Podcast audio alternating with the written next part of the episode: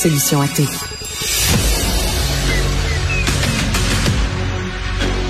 Emmanuel Latraverse. J'ai pas de problème philosophique avec ça. Mario Dumont. Est-ce que je peux me permettre une autre réflexion? La rencontre. Ça passe comme une lettre à la poste. Il se retrouve à enfoncer des portes ouvertes? La rencontre, la traverse, Dumont.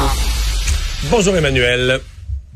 Bonjour. Alors, premier jour euh, de Pierre Poilievre, premier jour euh, en action comme chef du Parti conservateur. Quelle note tu lui donnes? Euh, je pense qu'il faut lui donner euh, un, un A. Là. Il, a fait tout ce qu'il fallait faire aujourd'hui, objectivement. La première chose à faire, c'était d'aller rencontrer les députés du caucus du Québec. Il l'a fait parce qu'il y a quand même sept des dix députés du Québec qui l'ont pas appuyé, deux qui étaient neutres, puis un seul qui l'a appuyé. Alors, il y a quand même un sérieux problème à régler de ce côté-là. Puis il y avait une main tendue euh, à donner euh, de sa part. Puis ça, il l'a fait. Puis je pense qu'il en a rassuré plusieurs, le sauf bien sûr Alain Reyes qui lui, euh, je pense, réfléchit à son avenir puis à comment il va aborder la suite des choses. Ouais. Puis pour le reste, il a livré le discours qu'il fallait livrer, enthousiaste, positif, souriant, euh, en recentrant son en centrant son message sur ce que les conservateurs croient être leur meilleur cheval de bataille contre les libéraux, c'est le coût de la vie, puis c'est de dépeindre un gouvernement usé finalement qui n'a pas de nouvelles idées à offrir. Ouais. Non, mais dans ses discours aujourd'hui, pas de bitcoin, pas d'anti-vaccin, pas de rien de tout ça. Là. Vraiment, Non, concent- non, c'est drôle, on en l'économie, l'économie, hein. l'économie. là. Oui, ben il sait que c'est une. Je pense qu'ils sont bien conscients que c'est une vulnérabilité. Euh, puis euh, c'est un parti qui va euh, prendre ce dossier de l'économie comme un taureau par les cornes là, et ça va être vraiment leur cheval de bataille tout au long euh, de la session parlementaire. Puis je pense jusqu'aux prochaines élections.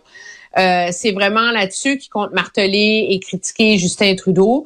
Euh, parce que, veut, veut pas, la réalité, c'est qu'il n'est pas face au même parti libéral qu'un M. Harper à une autre époque. Hein.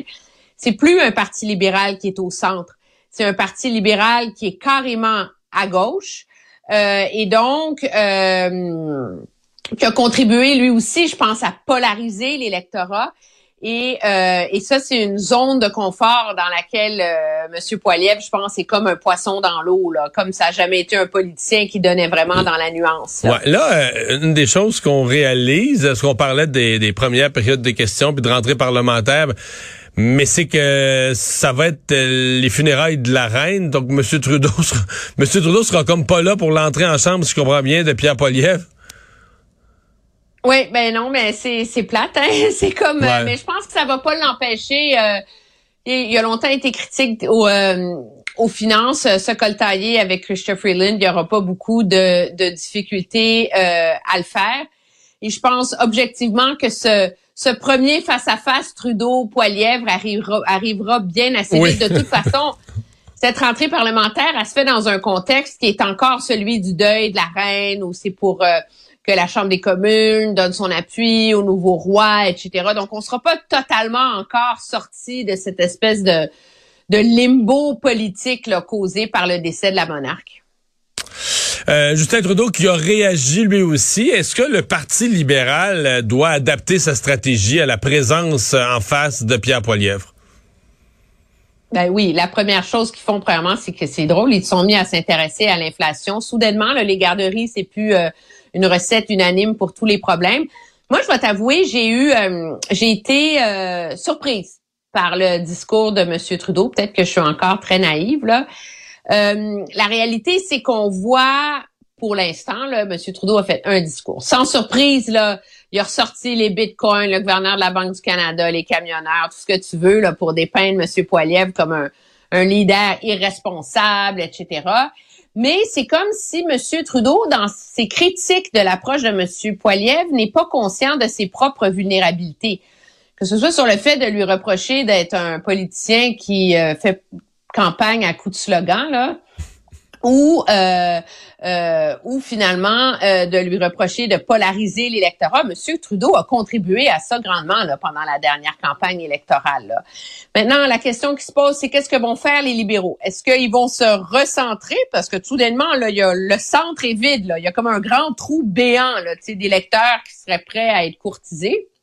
Ça n'a pas l'air d'être ça. Mais ils peuvent pas se, Euh, ils peuvent pas vraiment se recentrer, Emmanuel, dans la mesure où tant qu'ils sont dans une entente avec le NPD, même s'ils essayaient de se, se recentrer, là, il y a une encre, il y a une encre qui est poignée dans le fond à gauche, là. Ouais, une encre poignée dans le fond, mais tu peux partir en campagne électorale aussi, puis il y a tout un jeu Ah, de, ouais. de, je veux dire, Monsieur Trudeau serait pas le premier à avoir à faire de la valse puis jouer à une game de chicken autour de l'adoption du budget là.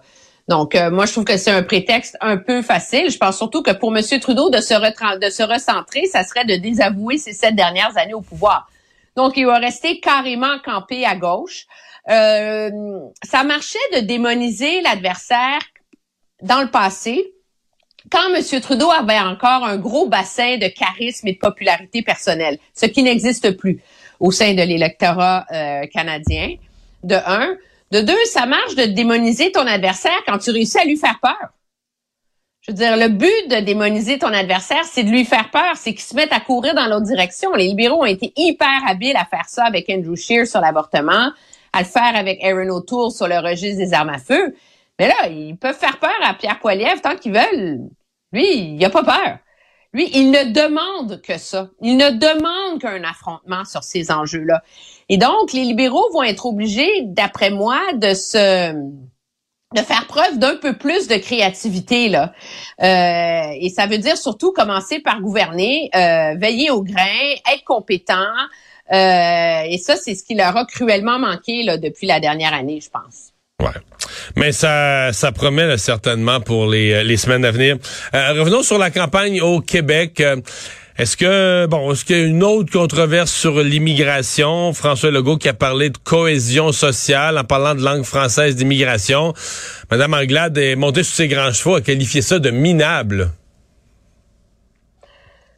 Ouais, écoute, j'ai euh, j'ai réécouté juste avant de venir en ondes le discours de Monsieur euh, Legault à Drummondville hier. Je me suis dit, écoute, peut-être que j'en ai manqué un. Puis pourtant, je suis assez prompte à le critiquer sur sa façon d'exploiter cet enjeu-là. Mais nous avons le devoir de protéger la cohésion nationale. Et au cœur de cette cohésion, il y a notre langue, le français. Allô? C'est quoi le problème?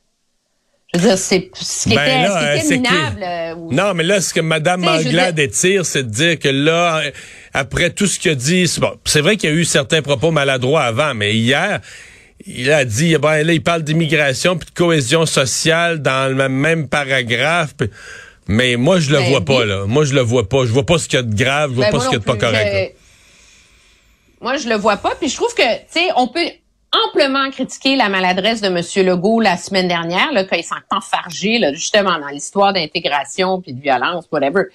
Mais faut quand même pas en demander plus que le client en demande, là. Je veux dire, M. Legault est maladroit là-dessus. Il s'est mal exprimé. C'était désolant. Et moi, je lui reproche ouvertement à M. Legault de ne jamais parler en bien des immigrants. Peut-être que s'il faisait un peu, il serait moins susceptible. Mais M. Legault est quand même jamais allé jusqu'à dire que les immigrants sont source de violence au Québec. Alors, à un moment donné, à vouloir tellement exploiter ce filon-là, c'est comme si l'opposition commence par un peu se discréditer. Moi, je comprends Mme Anglade de le faire. Là. Je veux dire, elle tire de l'arrière dans la moitié de ses comtés sur l'île de Montréal. Donc, il faut bien qu'elle trouve une façon de rapailler son électorat à la maison. Mais ceci étant dit, aujourd'hui, là, c'est la personne qui a fait de la politique sur le dos de l'immigration dans les 24 dernières heures, qu'on l'aime ou qu'on l'aime pas, factuellement, là, c'est pas M. Legault.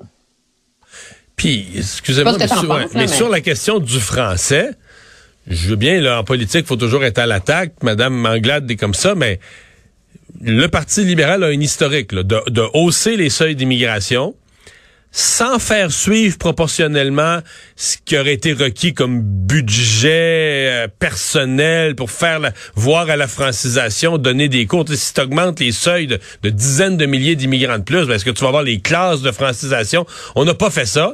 Et le fait est qu'il y a eu un effet. Il y a eu plus de ces nouveaux arrivants qui, sont intégrés à l'anglais. C'est arrivé là, dans le mandat libéral. Je dis pas que c'était un grand plan puis qu'ils ont voulu mal faire, mais tu sais, ils ont haussé les seuils là parce que c'était demandé pour de la main d'œuvre, puis ils ont pas fait le travail sur le plan de la francisation. Aujourd'hui, moi, je me retourne vers Mme Anglade, puis je dis, ben moi, je m'attends que le Parti libéral me dise, OK, là, vous, vous proposez à nouveau de rehausser significativement les seuils d'immigration. Qu'avez-vous cette fois-ci euh, prévu pour pas répéter l'erreur, pour assurer l'intégration harmonieuse, pour assurer la francisation, pour assurer l'intégration aux Français dans des quartiers à Montréal où ça parle même plus français ou peu français. Alors comment on va assurer que les nouveaux arrivants qui arrivent dans ces quartiers-là vont s'intégrer à une langue qui n'est pas celle qu'on parle spontanément au dépanneur? Moi, j'en ai des questions aussi là, pour, pour le Parti libéral. Oui, mais Mario, elle a ses 27 propositions pour le ah français. oui, oui. C'est-tu par cœur, les 27, toi? Oui, mais moi, je trouve que l'espèce de vitrier, tu sais, c'est un débat qui dérape. OK? Euh, et on a longtemps reproché à la CAC d'être responsable de son dérapage. Puis je pense qu'il y a certains, c'est certain que c'est un filon identitaire que M. Legault a très habilement exploité, puis parfois de manière assez démagogique. Mais là, aujourd'hui, là, le dérapage est de l'autre côté. Là. Je m'excuse, mais tu Monsieur Legault, quand il parle le devoir de protéger la cohésion nationale, t'as pas besoin d'être un, un preux chevalier du militantisme identitaire nationaliste de droite là pour comprendre que au Québec, c'est un défi, c'est une réalité qui est délicate à aborder et à laquelle il n'y a pas de solution facile. N'importe qui qui a pris cinq minutes pour y penser dans les dernières années a compris ça. Fait que si le seul fait de le mentionner, ça fait de toi un démagogue euh, dangereux d'extrême droite, euh, minable et pourri, ben là, écoutez, on va arrêter de débattre, là, on va fermer les livres, puis on va arrêter la campagne électorale tout de suite. Là. Merci Emmanuel. À demain.